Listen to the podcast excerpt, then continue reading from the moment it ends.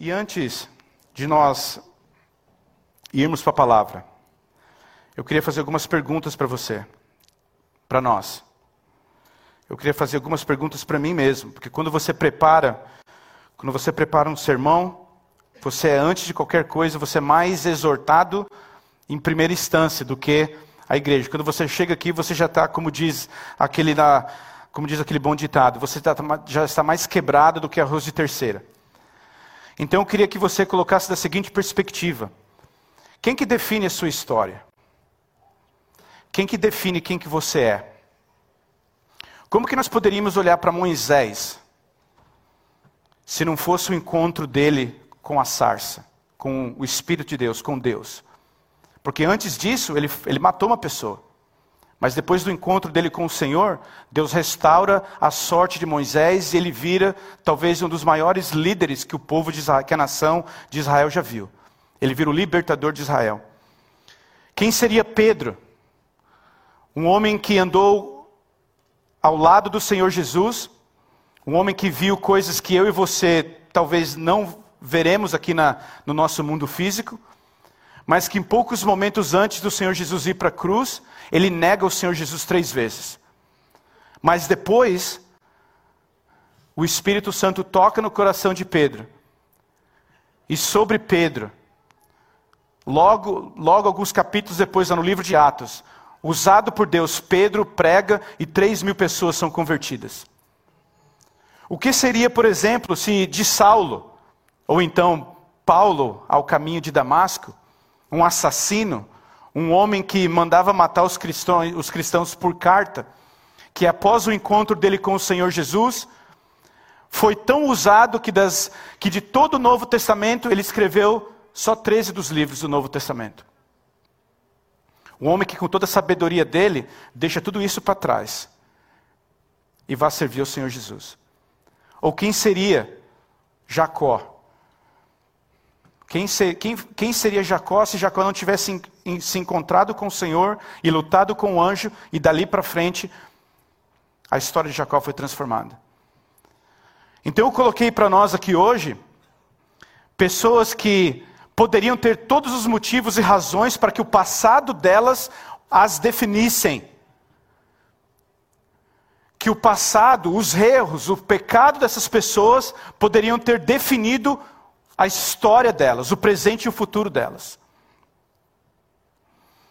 Então eu pergunto para você hoje: quem define você? Quem define você é a mídia? Quem define você são as pessoas? Quem define você é a sociedade? Quem define você é o seu passado? Quem te define? Quem você, quem, quem você é? Quem sou eu?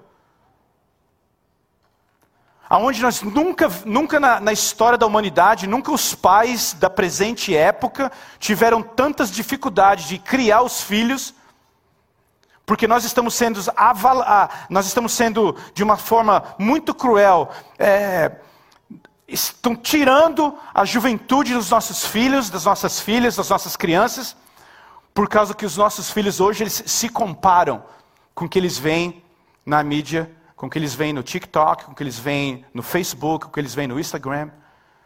Eles se comparam com coisas que são que não são reais. Eles se comparam com coisas que na verdade não são verdadeiras, com coisas que possivelmente são falsas. Ou você ou você se define por, por, por algo ou por alguma coisa que as pessoas falam que você é. Ah, nós somos imigrantes. Ah, nós somos, nós somos de tal raça, nós somos de tal classe social. Quem te define? Então a pergunta que, eu, que o Espírito Santo colocou no meu coração para mim e para nós nessa manhã é: quem somos nós? Quem é você? Quem sou eu? Se uma pessoa perguntar, parar você ali na Main Street perguntar quem é você, você vai poder falar numa frase curta quem é você? Ou você vai dar o número do seu social, o endereço que você mora e o quanto você tem na sua conta bancária ou quantos bens materiais você tem? Será que é isso que nos define? Então a pergunta que nós temos hoje para a gente é algo que, algo que quando ao final dessa, dessa pergunta, quando essa resposta for, for mostrada para você e para mim na palavra, a gente realmente vai poder nos identificarmos quem nós somos. Então eu convido você a abrir a sua Bíblia comigo. E no exercício santo de queimar calorias, eu queria que você se levantasse. Eu queria que você abrisse a sua Bíblia comigo no Evangelho de Marcos, no capítulo 10, a partir do versículo 46. E nós vamos refletir o que esse texto nos fala. Mas antes disso, a gente vai orar.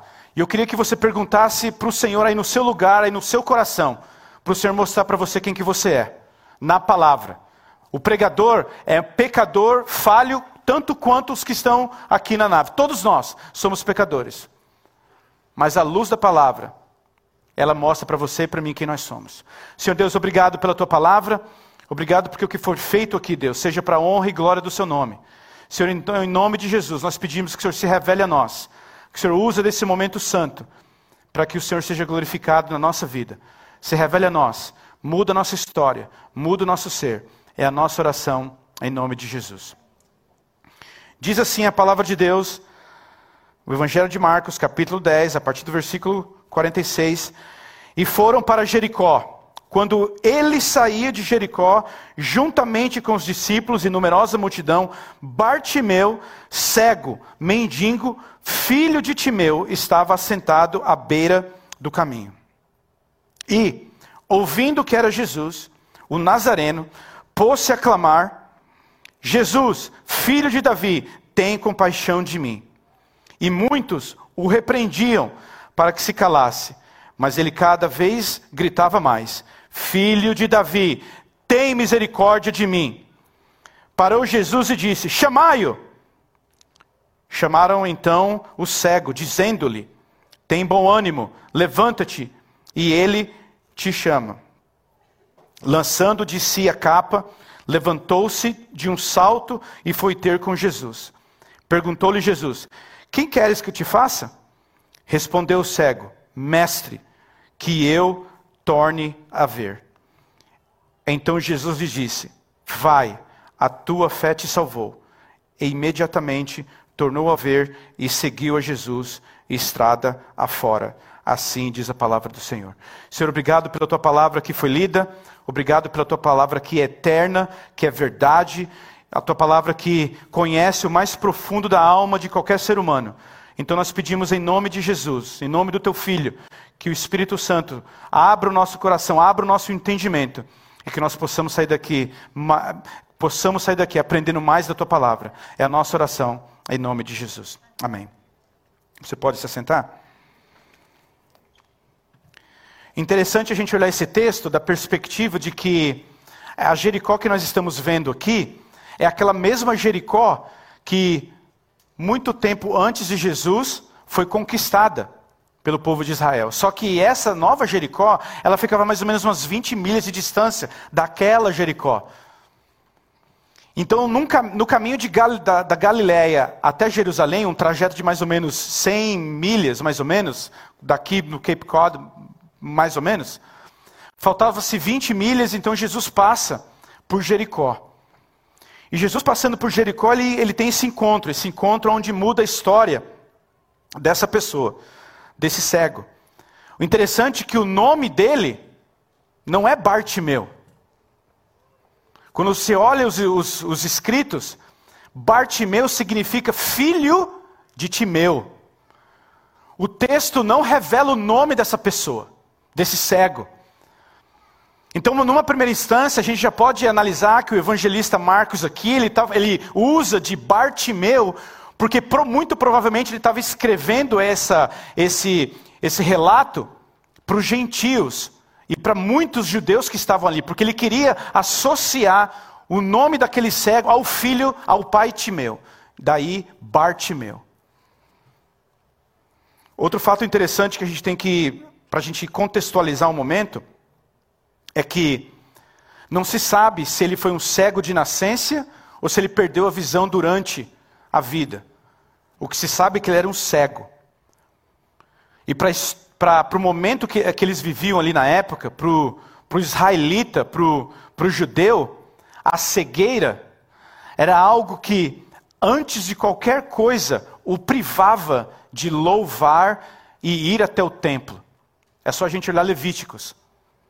Então, todos os leprosos, doentes, mancos, coxos, todas as pessoas de, de, de, debilitações físicas, segundo a lei judaica, elas estavam sobre o pecado, sobre uma maldição, sobre um, um, uma, a ira de Deus. Então elas não eram, não eram dignas de irem até o templo.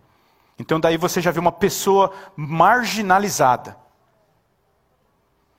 E a gente começa a, a olhar as características do cego, Bartimeu, uma pessoa marginalizada, uma pessoa sem identidade, uma pessoa sem, sem casa, porque ele estava à beira do caminho. E, e, e, o texto fala dessa capa. Essa capa de Bartimeu era um símbolo romano que permitia Bartimeu pedir esmola.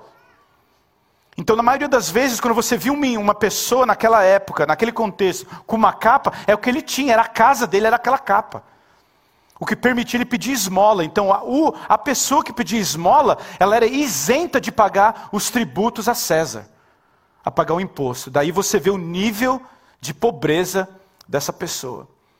Uma pessoa marginalizada socialmente, marginalizada na fé e espiritualmente, e uma pessoa marginalizada economicamente na classe social. Será que a gente começa a se identificar com ela? Será que a gente começa a ter algumas coisas que nos de uma certa forma, nos linkam com o cego Bartimeu? Aí uma coisa que, uma coisa que me chama muito a atenção é que o cego Bartimeu, ele é uma expressão de persistência. Ele é uma expressão de grito, ele é uma expressão de, de, de apelo, ele é uma expressão de, de que ele clama por alguma coisa, ele, ele clama por uma resposta, ele clama por uma solução para a vida dele. E aí, logo no versículo 46, a gente vai começar a fazer uma. uma a gente vai correr alguns versículos aqui e vamos fazer algumas, algumas pontuações em alguns versos. Mas a pergunta que o cego Bartimeu nos faz hoje foi aquela pergunta que eu falei no começo: Quem nós somos? O que ou quem define você? Porque, segundo o evangelista, ele já tinha algumas definições aqui, ele estava narrando algumas coisas em relação ao cego Bartimeu. Então, logo no versículo 46, nós podemos ver que o, que o, o, próprio, o próprio Bartimeu, então esse cego, ele já não tinha identidade. Ele já não tinha identidade. O fato de não ter identidade hoje, para muitos de nós, é algo que não, a gente não consegue conceber na nossa cabeça. Porque você tem um, um certificado de nascença, você sabe de onde você nasceu, a hora que você nasceu, ou o dia, o local, quem são os seus pais. Isso é muito importante para um ser humano. Esse senso de identidade, esse senso de saber quem nós somos. Mas parece que nos últimos tempos, nas últimas décadas, a gente vem perdendo esse senso de identidade. A gente colocando a nossa identidade em coisas, em pessoas, em sistemas. A nossa identidade ela vem se diluindo nos últimos tempos e a gente vem, vai perdendo a noção de quem realmente nós somos, como pessoa como ser humano. Interessante que pesquisando e estudando e me preparando para esse sermão, eu, eu, eu caí em uma, num texto de Colossenses, lá no capítulo 5, onde vai falar de quem realmente Deus nos fez. Interessante que você olha para isso e você começa a pesquisar mais e mais e mais. Vocês sabiam que existe uma proteína, que é uma das proteínas mais importantes que praticamente aglutinam todo o sistema de DNA do ser humano, e essa proteína é praticamente o formato de uma cruz. E aí o cientista crente, ele fala aqui, ó, ó a prova de que até no DNA Deus existe. Nós perdemos a essência de quem nós somos. E toda essa essência de quem nós somos, ela vai culminar, ela vai convergir, ela vai afunilar na pessoa do nosso Senhor Jesus Cristo. Então, o homem e a mulher de Deus, sem identidade, é uma pessoa que não tem, essa, que tem esses questionamentos, essas perguntas, que precisam serem definidas. Então a primeira coisa que nós vemos, coloque o seu olho aí no versículo 47. O versículo 47, e ouvindo que era Jesus, o Nazareno, pôs-se a clamar. Obrigado, irmão. O versículo 47 diz assim: E ouvindo que era Jesus, o Nazareno, pôs-se a clamar: Jesus, filho de Davi, tem compaixão de mim.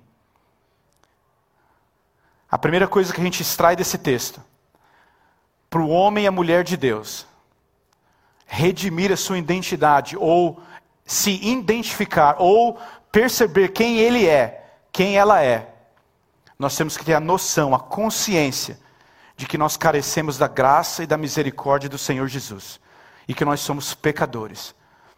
Esse versículo 46, versículo 47, me desculpe, é a primeira, é uma das primeiras profecias messiânicas do Novo Testamento, onde fala o cego Bartimeu aqui. Então ele já está falando de uma profecia messiânica a respeito do filho de Davi, da raiz de Davi, daquele que tem todo o poder para redimir qualquer ser humano. Agora, eu e você, nós, nós precisamos entender, nós precisamos ter essa consciência que Bartimeu teve, de que ele é um pecador e que nós carecemos da graça e da misericórdia de Deus. Porque sem isso, sem você e eu reconhecermos que nós precisamos disso, que nós somos pecadores, nós nos distanciamos do Senhor Jesus, nós nos distanciamos da cruz. E quando o homem ou a mulher se distancia da cruz, nós perdemos a nossa noção de identidade. Aí nós colocamos a nossa identidade em coisas, no mundo, no sistema, nas pessoas, nas posses. Quem que você é? Quem que eu sou? Se não um pecador aos pés da cruz. Se não uma pessoa que carece da graça e da misericórdia do Senhor senão uma pessoa que precisa de uma intervenção sobrenatural para que nós possamos ir para o céu. De uma pessoa que precisa da intervenção divina do Senhor Jesus para que nós tenhamos a nossa identidade restaurada na cruz.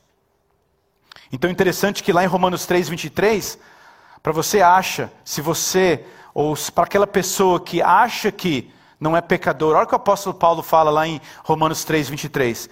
Pois todos pecaram e estão destituídos da glória de Deus. Do mais novo ao mais velho desse recinto, todos nós pecamos. E todos nós merecíamos a ira.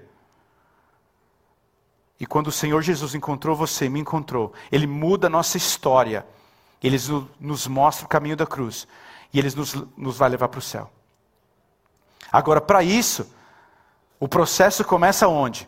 O processo, claro que não começa em mim mesmo, não começa em você. Nós não temos a capacidade de, por nós mesmos, pela nossa natureza pecadora, nos autodenominarmos pecadores. Sim, sim, Senhor, eu sou um pecador. Reconheci isso, obrigado. Isso não vem de vocês, não vem de nós. Isso quem atua em você e atua em mim é o Espírito Santo de Deus. É nele que você e eu somos levados à convicção, à consciência, à razão, à lógica de que nós somos pecadores e de que nós precisamos da graça e da misericórdia do Senhor. Então, quando um homem ou uma mulher de Deus percebe isso, se começa um processo, se começa um processo de reconhecimento de quem nós somos. Versículo 48, coloque seus olhos aí. Muitos os repreendiam para que se calasse, mas ele cada vez gritava mais: Filho de Davi, tem misericórdia de mim. O que acontece com o homem e com a mulher de Deus quando você se posiciona na sua fé cristã? O que acontece com você e eu quando nós nos posicionamos a respeito da nossa fé em Cristo em muitos assuntos que hoje são normais? O mundo vai tentar calar você e eu. O mundo vai tentar calar a sua, a sua profissão de fé. O mundo vai tentar calar você nos seus valores cristãos. O mundo vai tentar te calar no, quando você e eu nos posicionarmos a respeito das verdades eternas. Agora, uma coisa que Bartimeu aqui para mim assim é, é latente, ele continuou gritando, ele continuou falando, ele continuou clamando.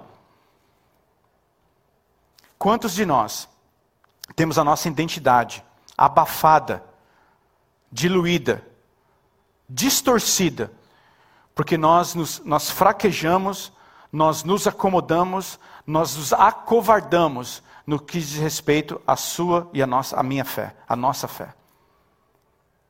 Quem que é Jesus para você? Quem que é Jesus na sua casa? Quem que é Jesus dentro da sua casa, do seu trabalho, dos seus relacionamentos? Quem que é Jesus para você ao redor da churrasqueira no verão? Quem que é Jesus para você quando você está sozinho na sua casa? Quem que é Jesus para você quando você tem que tomar uma decisão? Quem que é Jesus para você e para mim quando nós, estamos, nós, nós somos confrontados com as verdades do Evangelho? Bartimeu não se calou. Bartimeu continuou gritando. Bartimeu continuou clamando. Eu não tenho convicção, eu não, eu não, tenho, eu não tenho nenhuma ilusão. Como diz o nosso, nosso amado reverendo Tales, aceita que dói menos. Que nós seremos a minoria. Talvez não nessa geração, talvez na, na próxima geração, os nossos filhos crentes serão a minoria no Ocidente. Aonde isso era concebível na época da reforma? Aonde isso era concebível para Jonathan Edwards? Aonde isso era concebível há 30, 40 anos atrás? Mas no ritmo que vai, aonde a moda dita quem você é, quem você e eu somos, aonde os amigos falam para você e para mim o que, que nós temos que fazer, o que, que nós temos, aonde nós temos que ir, com quem que nós temos que nos relacionarmos, com o que, que nós temos que usar. Aonde a igreja estará daqui a 10, 20, 30, 40 anos?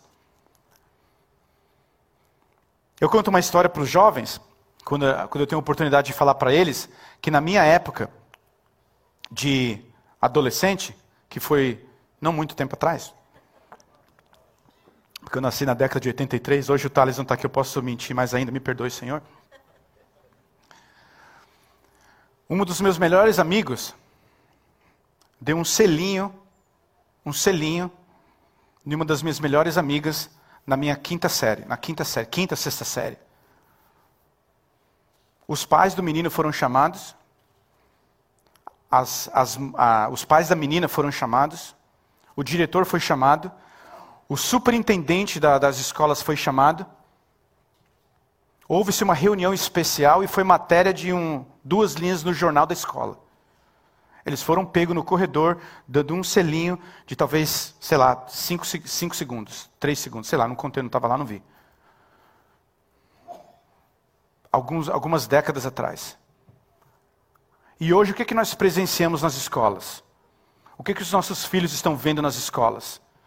Não se passou muito tempo. Como que vai ser daqui a 15, 20 anos, quando as nossas crianças que estão hoje na escola, na, na, nas classinhas, forem os adultos? O que, que vai ser? Quais são as verdades que vocês, que eu, nós estamos passando para a próxima geração? O que que, qual que é a identidade que nós estamos dando para os nossos filhos, para as nossas filhas? No que diz respeito às verdades eternas. Porque uma coisa que entra sutilmente nos nossos lares, um ano, dois, três, dez anos, de, dez anos depois, vira-se um, um padrão, vira-se uma coisa normal. Aonde não existe mais o diálogo dentro das casas. Aonde antigamente os pais, e os meus estão aqui hoje, nos exortavam na mesa do jantar.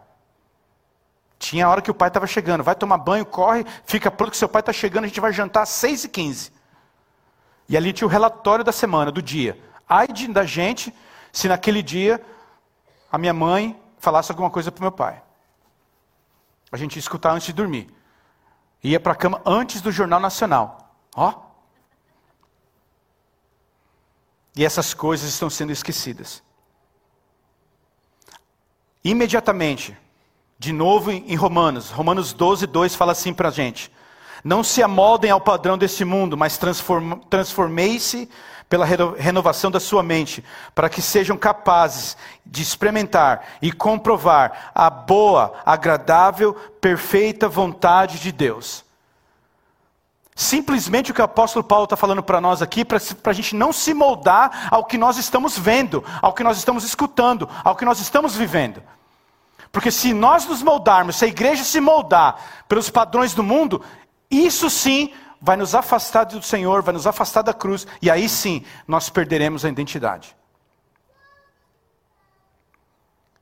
Então hoje, desculpa se o sermão não está sendo muito easy, muito, né? Assim, vou sair daqui motivado. Tem que sair sim, motivado. Para buscar o Senhor. Motivado de reconhecer quem você é em Cristo. Motivado a buscar a cruz. Motivado a, Senhor, eu sou um pecador, me restaura. Continua agindo em mim. Senhor, eu não quero fazer essas coisas. Me dá força, me dá sabedoria, me dá energia para mim não me moldar aos padrões desse mundo. É essa motivação que a palavra de Deus nos impulsiona.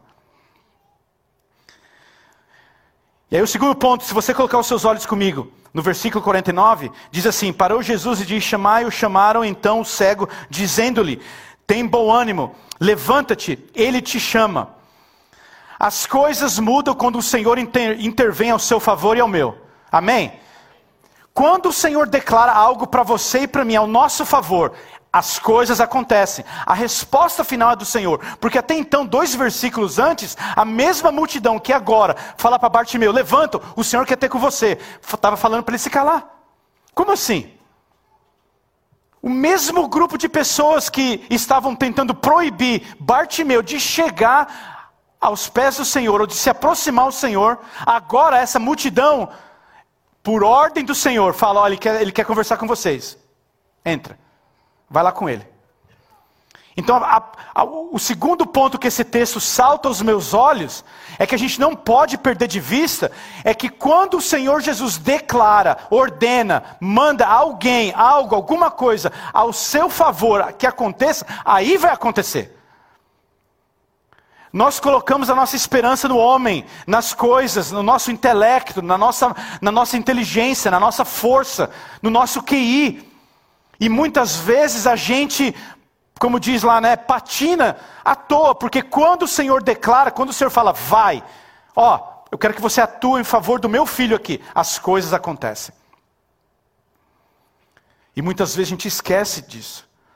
Ou a gente não percebe, a gente não vive, ou a gente não entende, a gente não investe tempo no que diz respeito ao nosso, ao nosso relacionamento com o Senhor.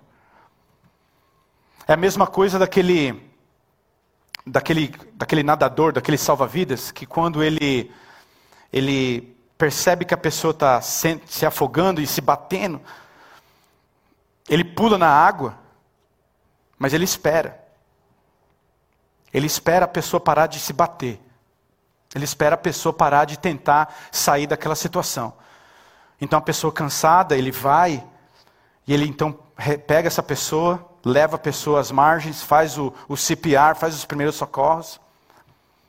E ali depois perguntam para ele: escuta, eu vi a pessoa se debatendo por quase cinco minutos e você só assistindo, por que, que você não foi lá? Ele responde para a pessoa: porque até então, enquanto ela achava que ela tinha controle sobre o corpo dela, eu deixei ela se cansar, porque se eu fosse ao encontro dela, eu também seria puxado para baixo. Claro que o Senhor Jesus, ele não, ele não vai ser, de alguma forma, de em nenhum momento, ser tragado pelas nossas dificuldades. Mas a analogia da história é que, quando você e eu estamos lutando com as nossas próprias forças, o Senhor Jesus muitas vezes, ele vai assistir e vai permitir que você vá até onde você pode.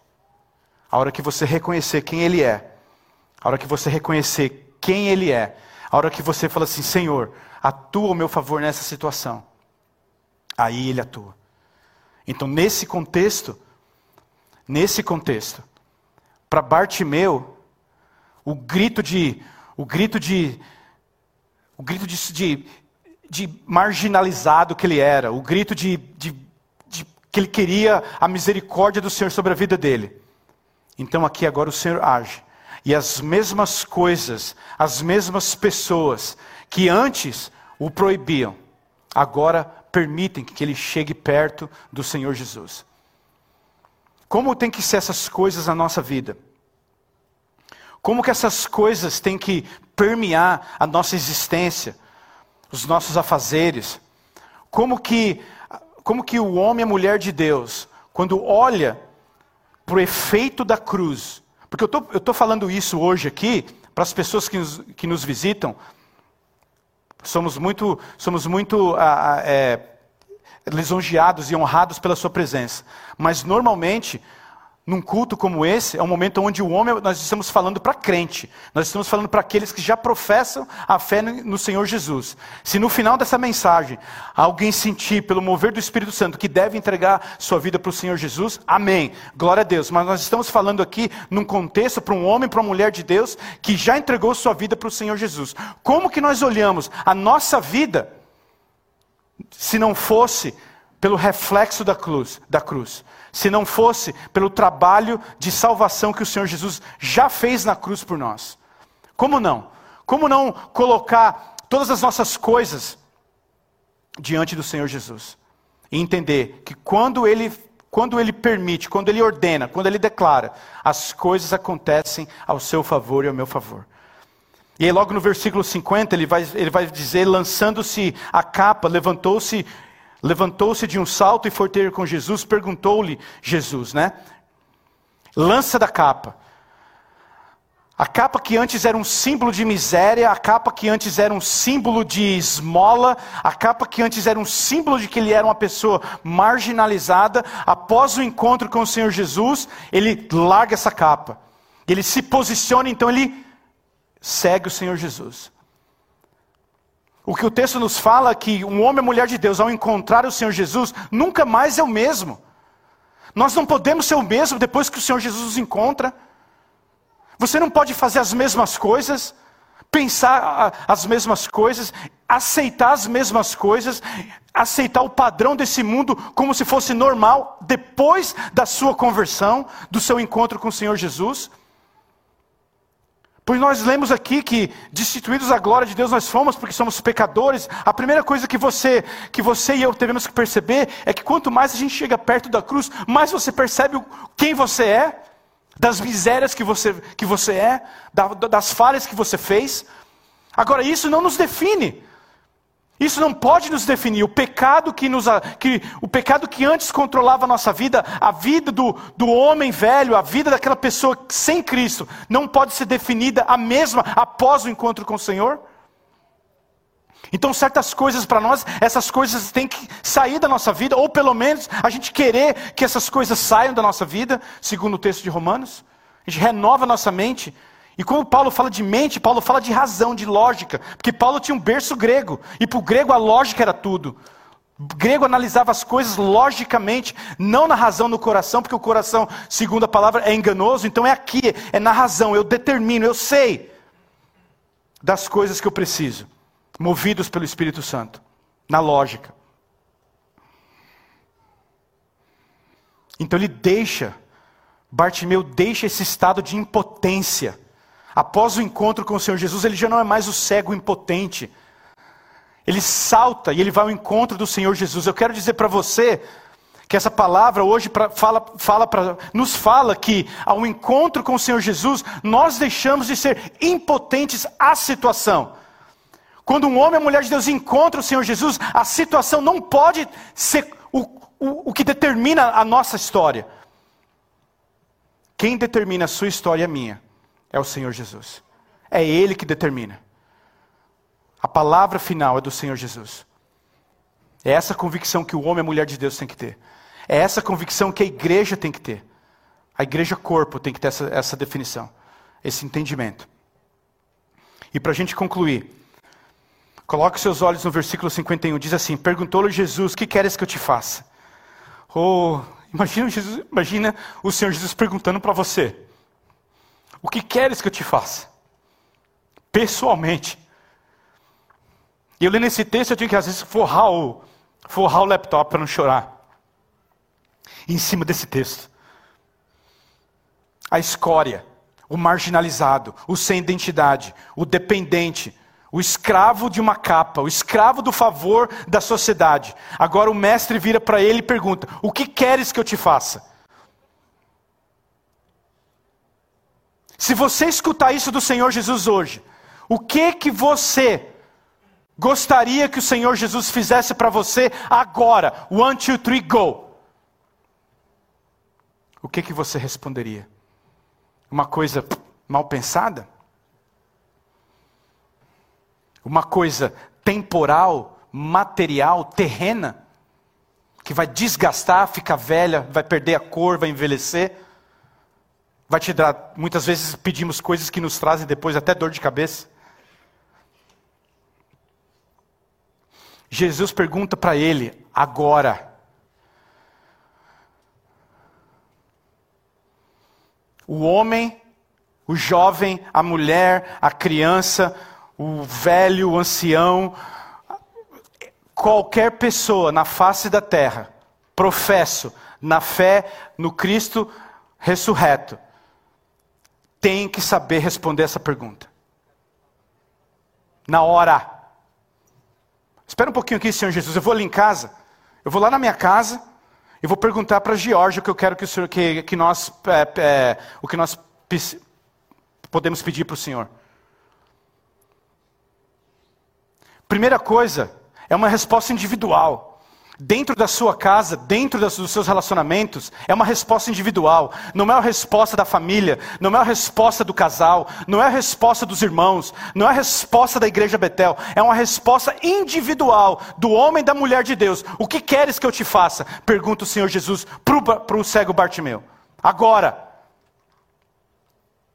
Será que nós estamos prontos até a resposta? Até algo na ponta da língua para pedir para o Senhor Jesus? Então esse texto nos fala isso. Será que a gente poderia esquecer as coisas que nós queremos, as coisas terrenas e temporais, e pedir a conversão de um familiar? Gastar tempo de joelho pedindo a conversão, o arrependimento de uma pessoa da família? Será que a gente poderia ter a convicção de, no primeiro ponto, nós somos pecadores, olhar para o Senhor Jesus e pedir: Senhor Jesus, eu só quero que o Senhor me liberta disso. Se o senhor fizer isso, está tá, tá bom, está ótimo, porque isso não vai me levar para o céu. Será que as verdades eternas estão na nossa lógica, na nossa razão, no nosso cérebro, para que nós possamos externalizá-las prontamente quando o Senhor Jesus pedir a resposta para a gente? E o que mais me choca nesse texto é que Bartimeu pediu o básico. Bartimeu pediu só o básico que eu e você temos. A gente tem o básico. E o básico é básico para você até faltar. Até você não andar mais. Até você não puder pegar. Até você não sentir mais o gosto da comida. Até você ter que mudar o seu hábito alimentar, porque você não pode mais comer certas coisas.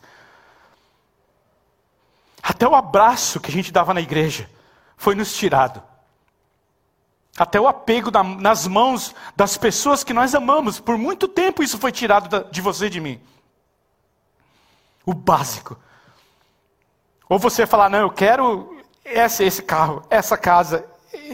Gente, todo respeito às coisas materiais que a gente precisa dessas coisas. Você tem que orar por um carro, orar por uma casa, ora mesmo. Gasta horas de joelho nessa casa, nesse carro, nesse documento. Gasta mesmo mas em proporção, gaste isso a sua salvação. Gaste isso também proporcionalmente à sua fé, ao seu relacionamento com o Senhor, a remissão dos seus pecados, o seu reconhecimento de quem você é em Cristo. Bartimeu responde só o básico. Obrigado, querida. Eu falei para a Gi que eu não ia chorar, eu vou ter que pedir perdão para ela depois. O verso 52 diz assim: Então Jesus lhe disse: Vá, tua fé te salvou. E imediatamente tornou a ver e seguia Jesus estrada afora. O básico foi dado a Bartimeu. O que, que ele fez depois? Seguiu Jesus. Você tem o básico? Para os crentes nesse lugar, é uma resposta individual. Você tem o básico? Você come, anda, você tem um trabalho, você tem uma casa, você tem um carro que te leva no lugar, você tem um aquecimento, você tem saúde, por um, né? Você tem o básico. Bartimeu pediu o básico. O básico para Bartimeu mudou toda a história da vida dele. E para a gente encerrar. Certa pessoa uma vez, ela. Certa pessoa uma vez, ela. Diz na história do, da pessoa que tinha um lenço muito. Para as meninas que têm lenço, para as mulheres que andam com lenço, essas coisas, um lenço muito precioso. Aí o lenço, acabou que o lenço foi sujo por uma tinta. Sujou o lenço. Estragou o lenço. Quando estragou o lenço, a pessoa não queria mais o lenço, então deu para uma outra pessoa, essa pessoa pegou esse lenço.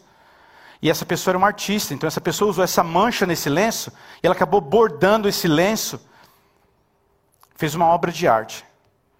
E esse lenço, então, depois valia mil vezes mais o que aquele lenço borrado valia.